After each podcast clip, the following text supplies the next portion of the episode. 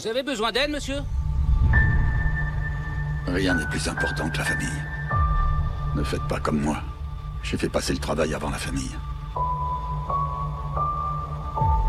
Je pensais qu'il fallait avant tout être quelqu'un dans la vie. Quitte à être une nullité à la maison. Je ne méritais aucun pardon. C'est la dernière fois.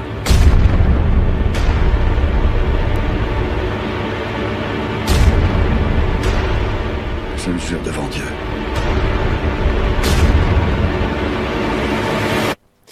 La mule, c'est quelqu'un qui transporte de la drogue pour le compte de trafiquants. Et donc on découvre le parcours tiré là aussi d'une histoire vraie d'un monsieur qui s'appelle Earl Stone et qui, malgré un âge très avancé.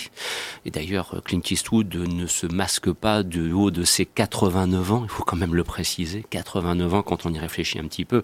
C'est remarquable d'avoir encore autant de dynamisme et c'est formidable de le voir encore maintenant en salle. Et voilà, il incarne donc cet homme au parcours peu recommandable quand même, qui est donc une mule, mais c'est aussi une belle réflexion à la fois sur lui-même, sur la vie, sur son cinéma.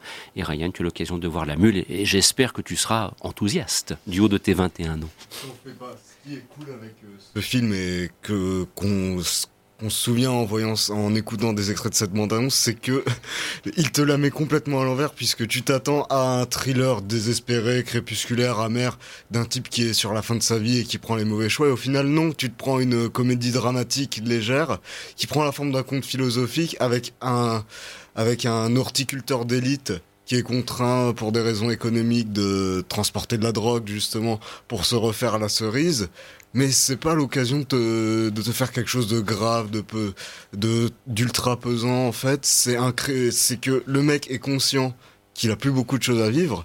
Et en fait il a une envie c'est là qu'il y a ce dynamisme et cette vitalité, c'est qu'il a une envie extrême de, croquer la vie à pleines dents. En fait, c'est que il il a beau avoir fait des erreurs par le passé, notamment avoir euh, passé sa vie sur les routes euh, au point de négliger sa famille, mais il s'en excuse pas.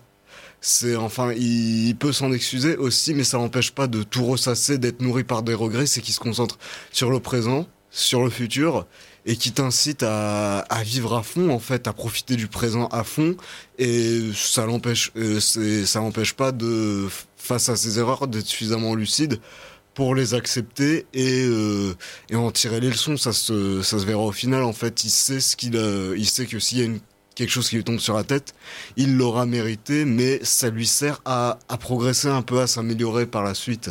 Et c'est d'ailleurs ce personnage de Hearthstone qui est très têtu en fait, c'est-à-dire que il a beau avoir la pression des cartels euh, derrière lui et un flingue sur la tempe, s'il a envie de s'arrêter pour aller acheter une glace, il va le faire concrètement. Et c'est un peu comme Eastwood en fait, c'est le mec qui fait ce qu'il veut, il dit ce qu'il veut, et si ça te plaît pas, bah va te faire foutre en fait. Sans filtre. Sans filtre. Et il le dit en plus explicitement dans le film à cette référence au filtre. Tu ouais, ouais non, alors je suis pas. Enfin, je vois ce que tu veux dire. Effectivement, il y a un peu de ça. Et à cette, euh, le Eastwood se montre encore une fois très impertinent dans ce film, mais c'est absolument euh, génial de le voir comme ça. Mais d'un autre côté, je trouve que le film, il se montre vraiment comme. Euh, comme si Eastwood voulait tourner la page en fait. On est face à, on a face à, il y a deux éléments qui s'opposent et s'attirent en même temps dans ce film. C'est euh, la jeune et la, fin, la vieille et la jeune génération, donc, donc celle qu'incarnait Eastwood, puis celle qui est maintenant incarnée par Bradley Cooper. Et en fait, ce personnage de Earl, et qui est tout simplement l'alter ego de Clint Eastwood, ben euh, va se va être confronté à ce monde.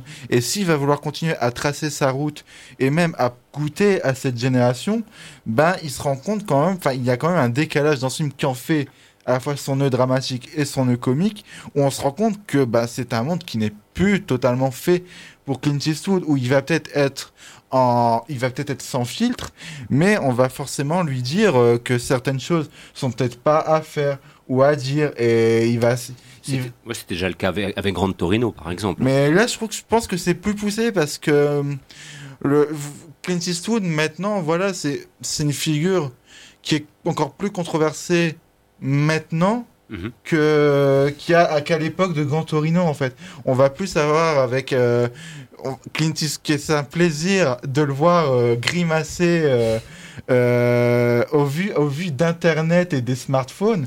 Mais il faut dire ce qui est. Clint Eastwood maintenant est quelqu'un qui est très vu sous le prisme d'Internet et des, différents discours qu'on peut retrouver vis-à-vis de ça.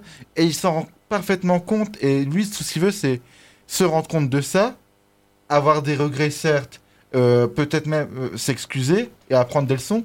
Mais d'un autre côté, eh ben, il veut juste continuer sa vie, tracer sa route, continuer à faire des films, continuer à, euh, continuer à croquer la vie en pleine dents, comme tu as dit. En fait, on est tout à fait d'accord sur le côté épicurien du personnage. Oui, oui. Et euh, c'est, il se, on peut le dire quand même, dans ce film, il se fait quand même une seconde jeunesse absolument, euh, absolument euh, incroyable, hein, parce que moi, j'avais l'impression de regarder Spring Breakers d'Harmony Corrine à certains moments, euh, parce que voir Clint Eastwood faire la fiesta sur de la musique pop et, euh, et entouré d'un nombre incalculable de personnes, c'est c'est surtout des petites mini-dettes où Eastwood, le papy, plaît encore aux jeunes filles. mais ça fait longtemps déjà de toute façon qu'il a aussi pris le parti de se moquer un petit peu lui-même. Je veux dire, il le fait, hein, il le fait déjà depuis très très longtemps.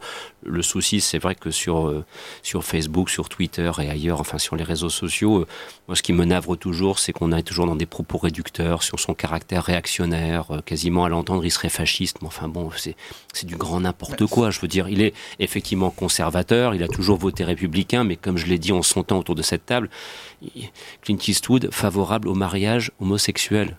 Euh, Clint Eastwood contre la guerre en Irak en 2003. Vous verrez quand même que c'est un petit peu contradictoire avec l'image balancée sur Facebook. Surtout qu'il y a un truc qui m'a moi m'a renversé dans, ce film, c'est qu'au vu de la bande-annonce et surtout quand on peut voir des films comme l'inspecteur Harry ou quoi, c'est un film qui te parle de cartel. Mhm.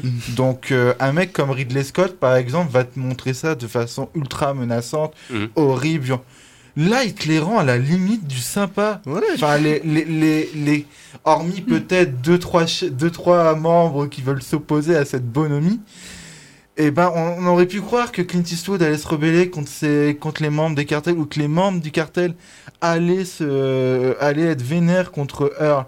Mais pas du tout, ils s'entendent ah, tous super bien. Ouais, c'est. on s'attache à eux et même les Enfin, le personnage de. Il y a le personnage d'Andy Garcia que je trouve génial.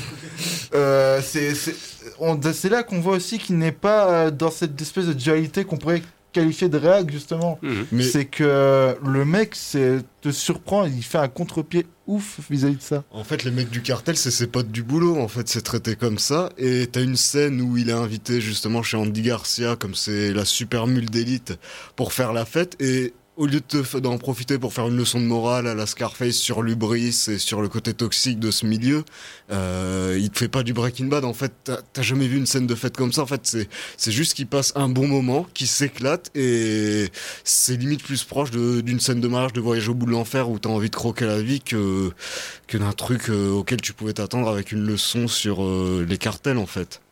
Amaury?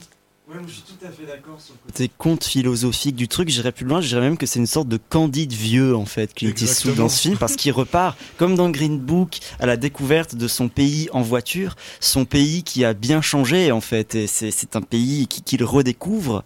Euh, lui qui est un petit peu réac sur les bords, voilà, il, il découvre des choses plus modernes, on, le, on lui euh, rabat son caquet de temps en temps, et il dit, ah bon, bon, d'accord, voilà, il y a une scène hilarante, je trouve, avec des, des motards de Gwyn.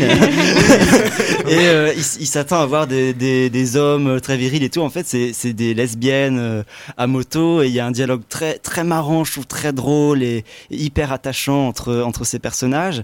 Et voilà, c'est un choc des, des générations. Il y a le rapport Clint Eastwood, Bradley Cooper dans le film qui, qui est lourd de sens, je trouve, puisqu'il y a une sorte de, de filiation.